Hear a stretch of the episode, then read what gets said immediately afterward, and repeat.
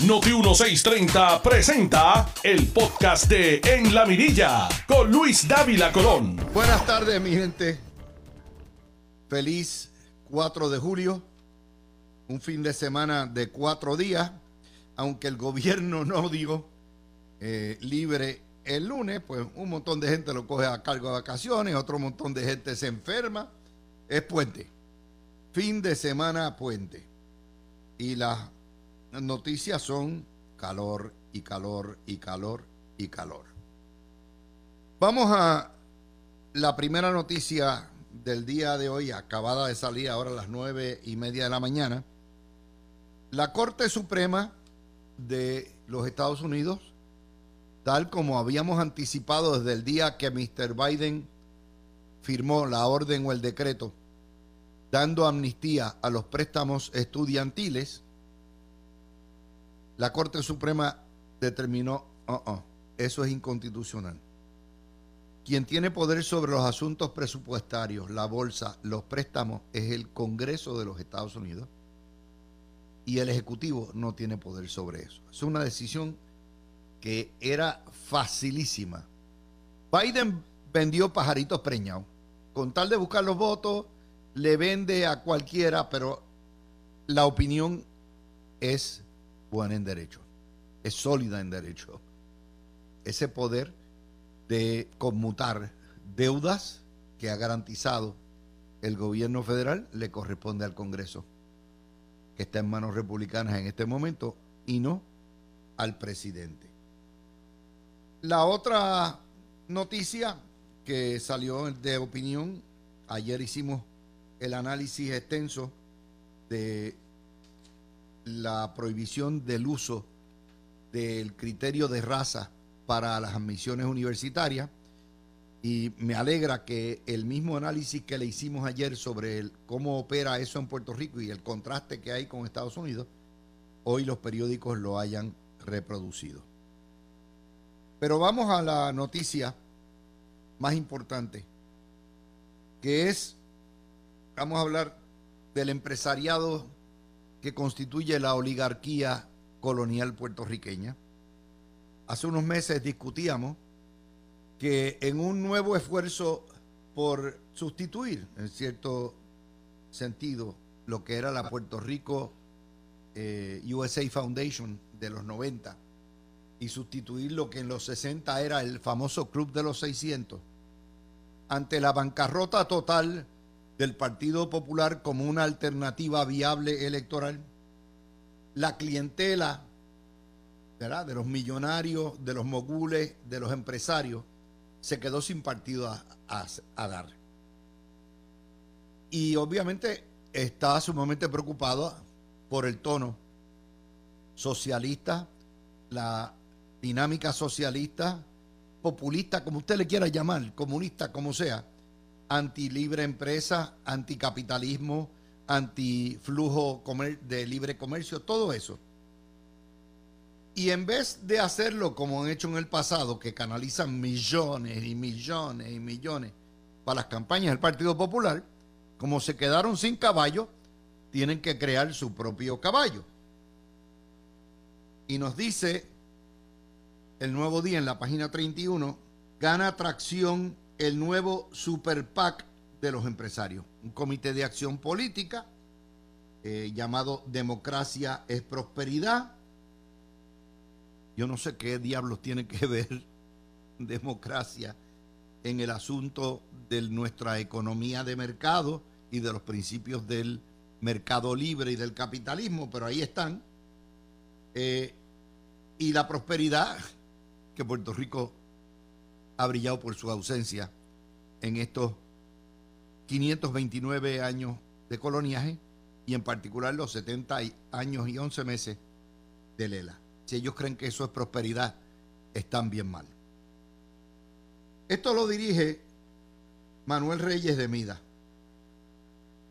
Y dicen que ya tienen medio millón de dólares registrados para hacer campaña eh, a favor de una serie de principios y endosar una serie de candidatos de todos los partidos que apoyen el libre comercio y todo eso. Yo, pues te digo, la democracia son libres de decir lo que les da la gana y hacer lo que les da la gana. Lo que pasa es que aquí hay unas falacias detrás de todo esto. Primera falacia, no hablemos de estatus. Déjeme decirle al señor Manuel Reyes que el problema base, fundamental, donde está el pus de la corrupción de nuestro sistema, es precisamente el coloniaje. Y no tocar el tema del estatus, no solamente ser cobarde, sino ignorar la raíz del problema. Eso es lo primero. Segundo, es un subterfugio. Es totalmente falso, una falacia. Hablar de que puede, hablar de, puede haber democracia en una colonia. Y todavía es una falacia hablar de que puede haber democracia en una colonia intervenida y bajo tutoría de una junta fiscal que la impone unilateralmente un Congreso y que le quita todas las facultades y todos los poderes al electorado y a los representantes del pueblo. En Puerto Rico no hay democracia, señor Manuel Reyes. No la hay. En Puerto Rico lo que hay es un teatro de democracia. Y hoy la aprobación del presupuesto que impuso la Junta, dentro de los parámetros que impuso la Junta, es uno de los mejores ejemplos de eso. Tercera falacia, señor Manuel Reyes. Hablar de prosperidad es falsear. En Puerto Rico no hay prosperidad. En Puerto Rico hay una sociedad pobre sostenida por el mantengo federal.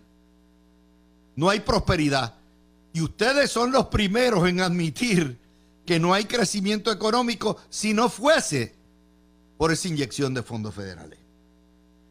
Una sociedad próspera es aquella que puede generar sus propias riquezas, sus propios ingresos y mejorar con su propia capacidad y su empresariado, no su gobierno, su empresariado, el estándar de vida de la gente. Y aquí los titulares de esta semana han sido titulares que nos dicen se nos van las enfermeras, se nos van los ingenieros, no hay este pediatra, no hay eh, ginecólogos ni obstetra. Eso no es prosperidad. De hecho, sin salud adecuada no hay prosperidad. Se las estoy bateando una por una. Entonces dicen que van a empujar el legislador ciudadano. Hemos regresado al debate de los años 80 cuando el nuevo día se le metió entre ceja y ceja que había que liquidar la legislatura part-time y el legislador ciudadano y venir a la legisladora a tiempo completo. Y Puerto Rico siempre es un retroceso. Siempre estamos para atrás como el cangrejo. Esta gente quiere discutir el tema que se planteó hace cuatro años, hace cuatro décadas, y que ellos mismos endosaron. No, para acabar con la corrupción hay que tener políticos full time. Pues ahí tienen una legislatura de políticos full time. Pero lo peor es excluir el estatus. Esos son los happy colonials. Y le voy, señor Reyes, a tumbar otra de las falacias. La fiebre no está en la sábana. El problema de cómo ha calado hondo en Puerto Rico los conceptos del socialismo, la hostilidad hacia la empresa privada, la hostilidad hacia los mercados abiertos, la promulgación de un gobierno que lo decide todo y que no permite que se haga nada. La culpa no es de los políticos, porque los políticos son como los prostíbulos, ofrecen la carne que se vende en el mercado. El problema está en que ustedes mismos, MIDA, empresarios, industriales y comerciantes, promueven los órganos mediáticos que propagan y diseminan y le dan crédito instantáneo a esas teorías. Usted está peleando, está picando fuera el hoyo, mida. Yo los aplaudo. yo creo que es importante. Lo que pasa es que ustedes no tienen los overoles para llamar las cosas por su nombre. Entonces van culipandeando el ahito, el ahito, déjame ir por aquí, por allá, a ver si no ofenda a nadie. Eh, no toco mejor el estatus, viva, viva, no toco los happy colonials. Y yo, parte del problema que tiene la raza humana es que cuando hay déspotas, cuando hay dictadores, cuando hay totalitarios, la vasta mayoría no se atreve a enfrentarlo, denunciarlo y combatirlo. Y esa cobardía que ha reflejado él, la oligarquía puertorriqueña y su empresariado, les ha costado tan caro que tienen que levantar fondos benditos para tratar de contrarrestarlo. Y ustedes creen, esa es otra falacia, señor eh, Manuel Reyes de Mida, pensar que con medio millón, dos millones, un millón, ustedes pueden contrarrestar el peso propagandístico de los medios puertorriqueños 24, 7, 52 todos los días, década tras década, vendiendo el populismo, el socialismo, el, lo que es el, el poder gubernamental. Que eso, si se fuera a medir, a monetizar, costaría, sería un costo de billones y billones, miles de millones. Si ustedes creen que con medio millón de pesitos pueden contrarrestar eso sin tomar acción contra sus propias publicitarias y sus propios gente que alimenta eso, están equivocados. Entonces, perdonen, yo nunca he sido santo de su devoción, por lo tanto no tengo por qué rendirle pleitesía ni a industriales, ni a comerciantes, ni nada. Pero esa es la realidad. Y esa es la tragedia del coloniaje. Porque les van a comer el cogollo. Le están comiendo el cogollo y ustedes van, se avestruzan, se andan por otro lado. Qué suave, ¿verdad? Vamos a la segunda nota. Aprobado el presupuesto. 12.739 millones, que fue lo que puso la Junta con las trabas de la Junta, con las condiciones de la Junta, en lo que ellos llaman diálogo. En realidad un diálogo a punta de pistola, you take it or take it. Y se aprobó. La noticia no es que hay presupuesto, es un presupuesto de la Junta, el tercero. La noticia es que se excluyeron por lo menos dos temas fundamentales. Número uno, la propuesta del gobernador de bajar contribuciones en 500 millones de dólares. Y esa, Zaragoza, como goza, como goza, se lo archivó.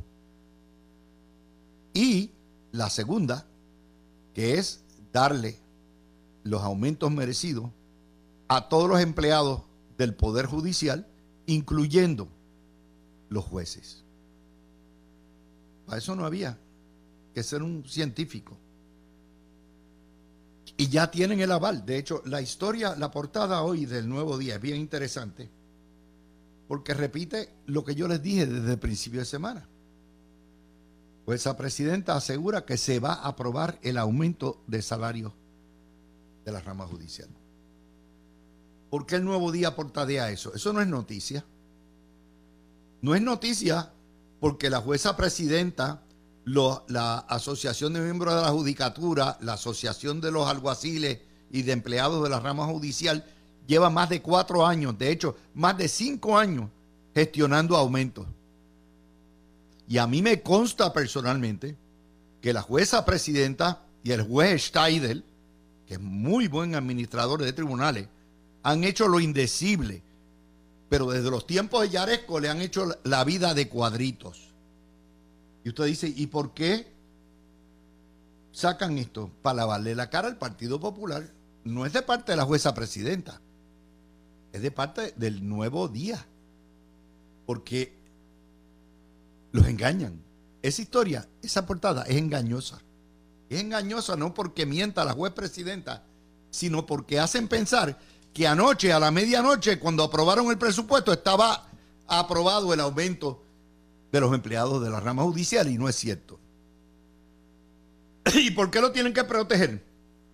Ah, porque como la rama judicial es popular, pues entonces no se le puede echar culpa al Partido Popular porque le trancó a todos los empleados de la rama judicial, populares y PNP independentistas, y particularmente los jueces, el aumento de salario.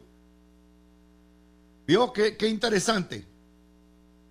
Y como les digo, la Junta de Control Fiscal, hay 4.200 empleados tiene la rama de gobierno judicial.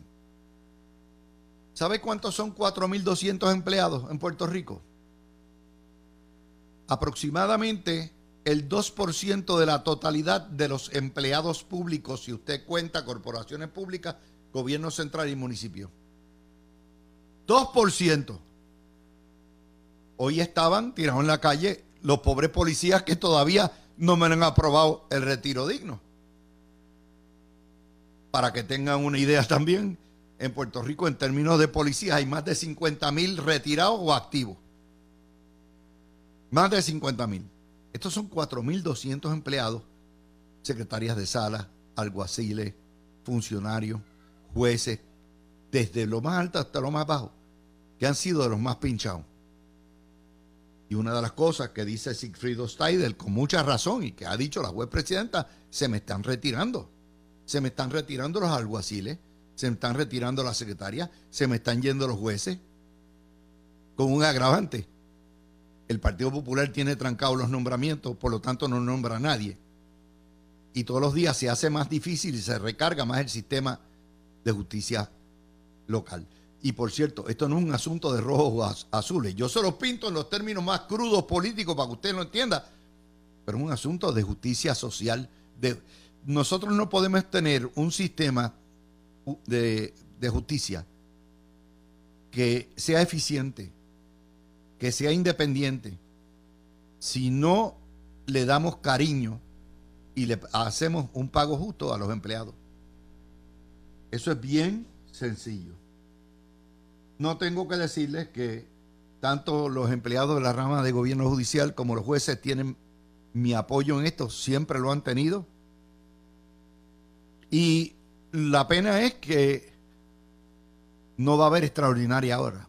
Esto se va a ver en el otoño, cuando regresen los vagos legislativos después de las vacaciones de seis semanas, allá a mediados de agosto, empezarán a ver este problema. Dice la juez presidente que va a ser retroactivo al primero de julio. Vamos a ver. Y yo sí estoy de acuerdo con el gobernador que no convoque ninguna extraordinaria. Muy bien. Desea respetar, señor gobernador. Otro tema adicional. Nos dice Noti1 hoy, se nos van los ingenieros. Pues sí, periódico decía el otro día, se nos están yendo los ginecólogos, los obstetras, las enfermeras, los enfermeros, los emergenciólogos. Y eso, que estamos en bonanza. Estamos en época de vaca gorda.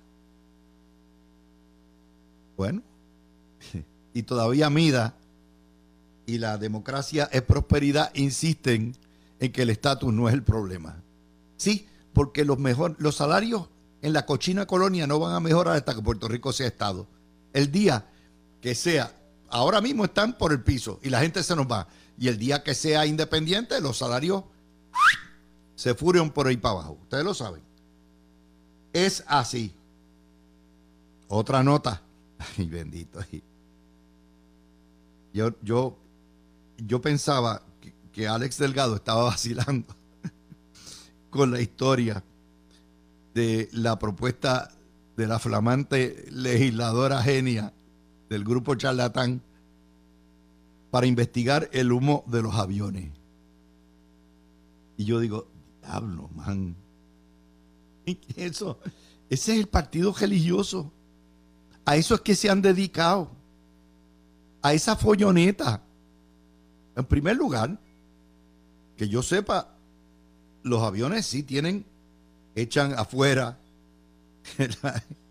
gases, pero no es humo. El humo, usted lo ve allá arriba, cuando están a 30 mil pies, de altura y es porque se va, obviamente, el, calentón, el calentón y lo que piden para afuera, eh, se, eh, con la atmósfera se hace claro, pero eso allá arriba. Este sería el primer lugar del universo donde se estudia el humo de los aviones. ¿Y qué va a hacer? ¿Cuál es la solución? ¿Le va a montar un piquete de Lutier en el medio de la pista para que no entren los aviones? Esa idiotez es lo que es dignidad. Y cogen a todo el mundo pensó, como ellos creen en teorías conspiracionales todo el tiempo. No, no, espérate. Hay una conspiración aquí de la aviación mundial de American Airlines, de JetBlue, de Spirit, de Frontier, de Iberia cuando vienen. Todos nos quieren envenenar. Y como lo de la vacuna. Esa es la teoría, esas son las locuras que cree esta gente. Y le vamos a dedicar tiempo a eso. Ay, madre. Finalmente, Telemundo acaba de reportar a las 11 en su noticiario los asesinatos hoy, si, leí bien, porque no me lo pusieron en, en, numerito, 267, los asesinatos están bajando por tercer año consecutivo, esta vez 70 menos. 70 asesinatos menos. Y usted dice, ¿por qué eso no sale en los periódicos? Porque no les conviene publicarlo. Porque eso abundaría a lo que vamos a tocar ahora cuando regresemos, que es el tema de cómo Pedro Pierluisi, con su juez, juez, juez, con su pizza blandito, con su ñe, ñe, ñe, con su conmigo no es, poco a poco ha ido blindándose con una capa de teflón que tiene unas consecuencias, ese blindaje, políticas, económicas. Yo las canto como las veo. Ustedes saben que yo le tiro al gobernador como a panderete, pandereta de pentecostal. Pero hay que analizar las noticias y llamarle al pan pan y al vino vino. Cuando vengamos, ese es uno de los temas que vamos a tocar.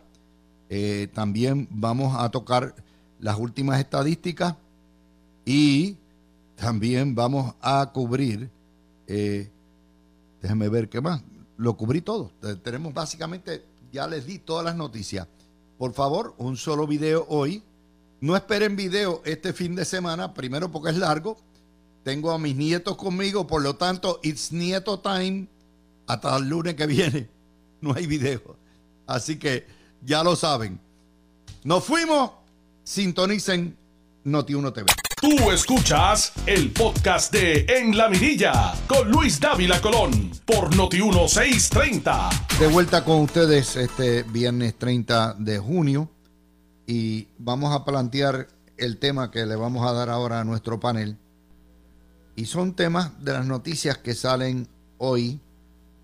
Eh, número uno, el nuevo día, página 33 y el vocero, página 28 Dice el titular del Nuevo Día, previsión favorable para la economía. La Junta de Planificación anticipa dos años más de crecimiento positivo. De hecho, este sería el cuarto año de crecimiento positivo. Eh, el 98, 99, 2000, perdón, el 98, 2018, 2019, 2021, más el 2022, este 23 sería 5. Todo esto después del huracán María. Obviamente con el huracán María todo se esbarató.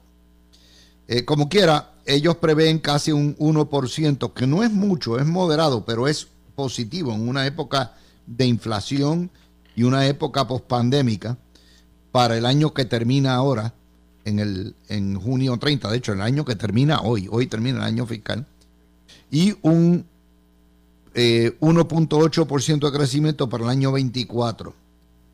Tenemos el desempleo más bajo en la historia. Se ha disparado el consumo personal en 8.5% y el ingreso personal subió 4.5%.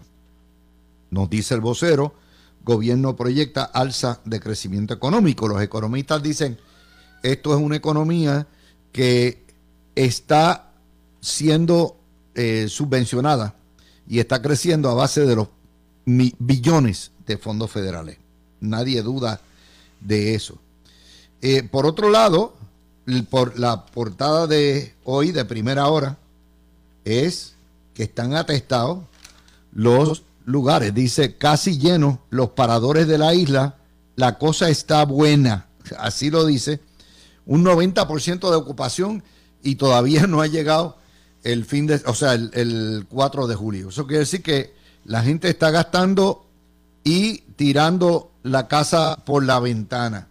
También, ¿verdad? Esta semana se, supo lo que les decíamos, de el Choliseo ha dejado más de 100 millones en beneficio.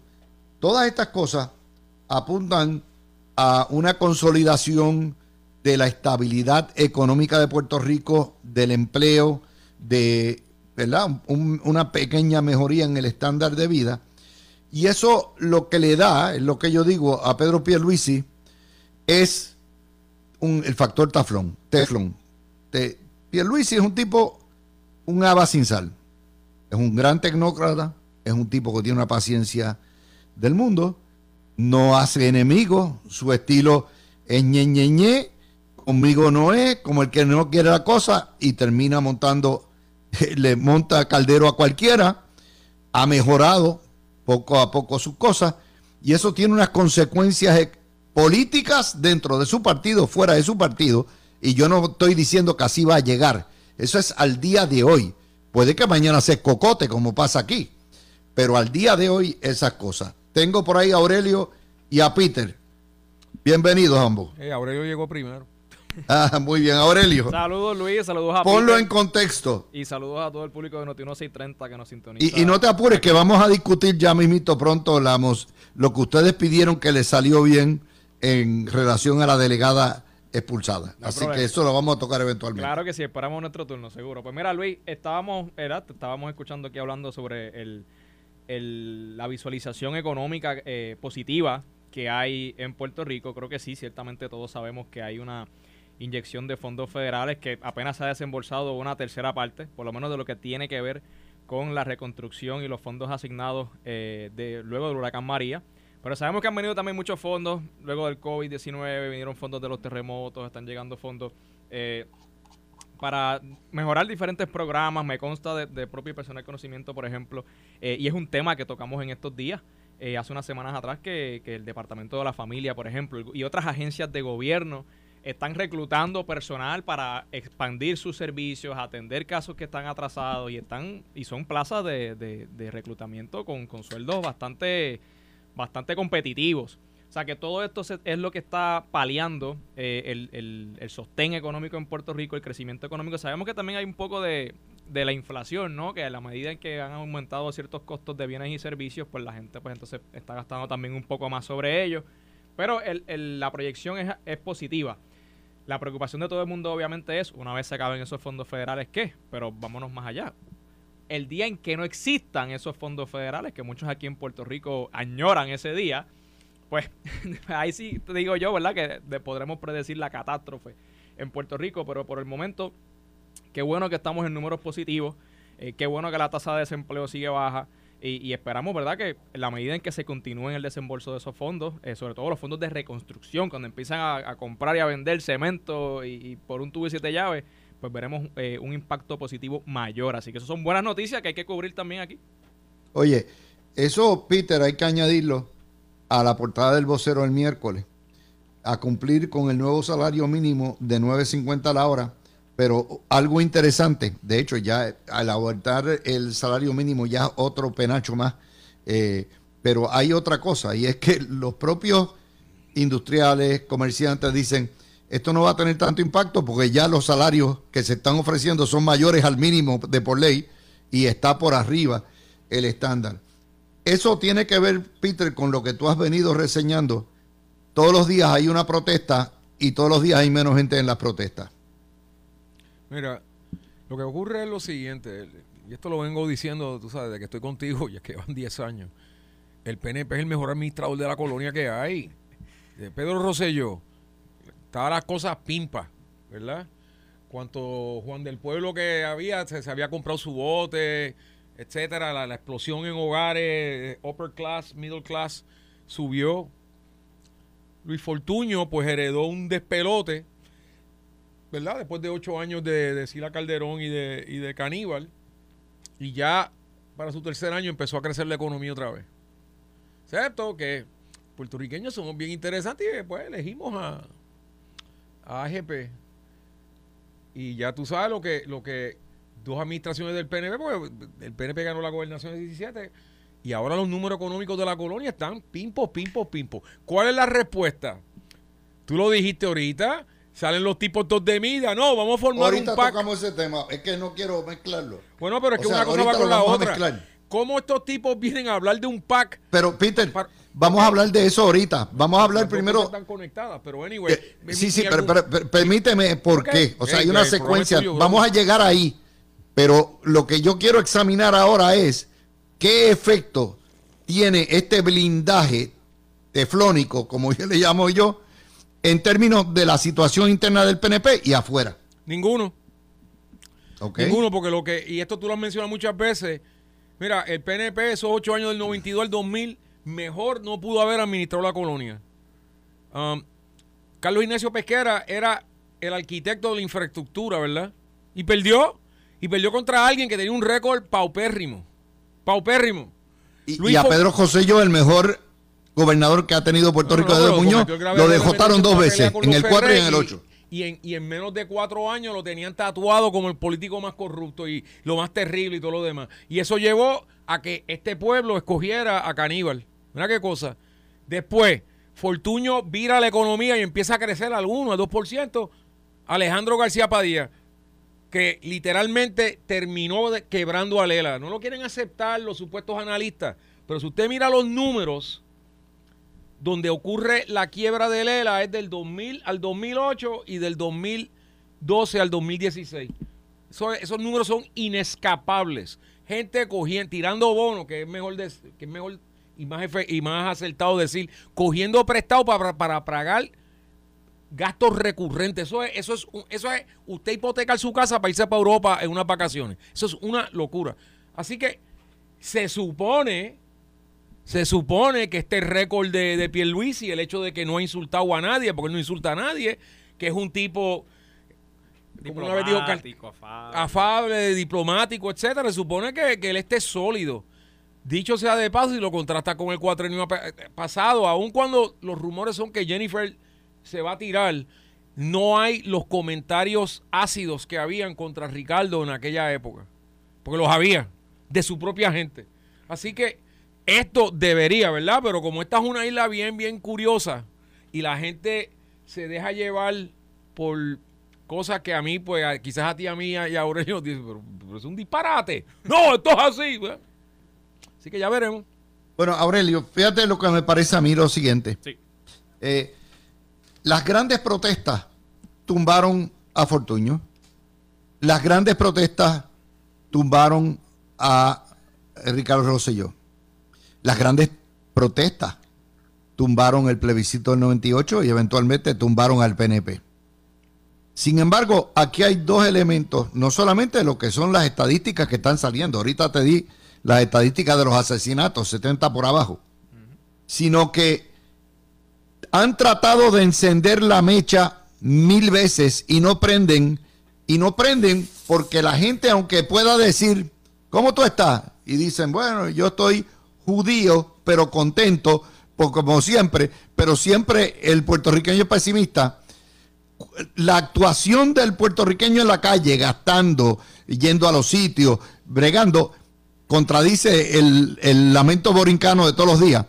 Y lo otro contradice también, si hubiera una base para tumbar a Pierluisi, estarían llenas esas protestas todos los días más y más gente.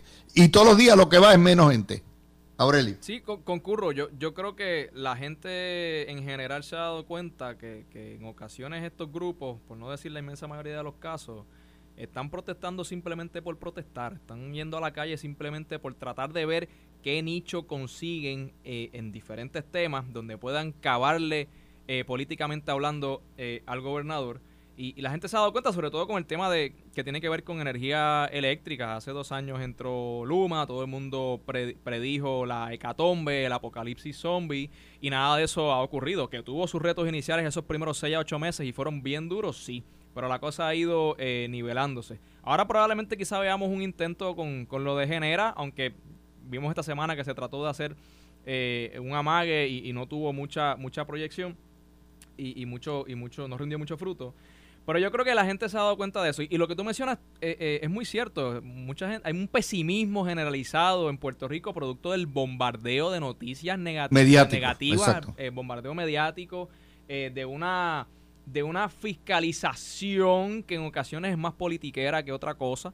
Eh, y, y, también hay un, hay un reto particular que, que, el gobierno es responsable también. El gobierno tiene un serio problema de comunicar. Eh, en el caso de los datos económicos y, y, el asunto, pues quizá nosotros aquí lo vemos y lo vemos bien, pero la economía no es muy sexy de vender. Entonces, si el, el gobierno tiene un problema de comunicar efectivamente, pues no va a traducir tampoco. Y ese ha sido uno de los uno de los eh, planteamientos que hemos hecho a través de este micrófono, que tiene que mejorar esa comunicación. El gobernador está solo. Eh, eh, no, no se ven jefes de agencia activamente hablando de los temas, no se ven a legisladores hablando de los temas y creo que en la medida en que no engranen en esa área de comunicación van a tener un flanco abierto.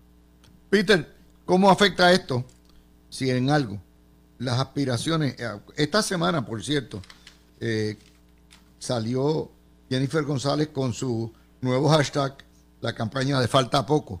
¿Cómo afecta eso la campaña de falta poco? Um, no la afecta en el sentido de que ella a quien le tiene que convencer es a los que votan en primaria, que es la base del partido. Si ella entiende que a base de, de, de, las encuestas que ella haga, que ella tiene probabilidades de ganar, lo va a hacer. Fíjate que los políticos tienen es como cualquier producto, ¿verdad? Un político es un producto, pues los productos tienen fecha de expiración. Si ella entiende que su fecha de expiración no, tú sabes, que, se va en el 24, que de ahí para abajo ya va, cuesta abajo, ya se va a tirar, porque no tiene nada que perder. De, ese punto, en ese contexto no tiene nada que perder.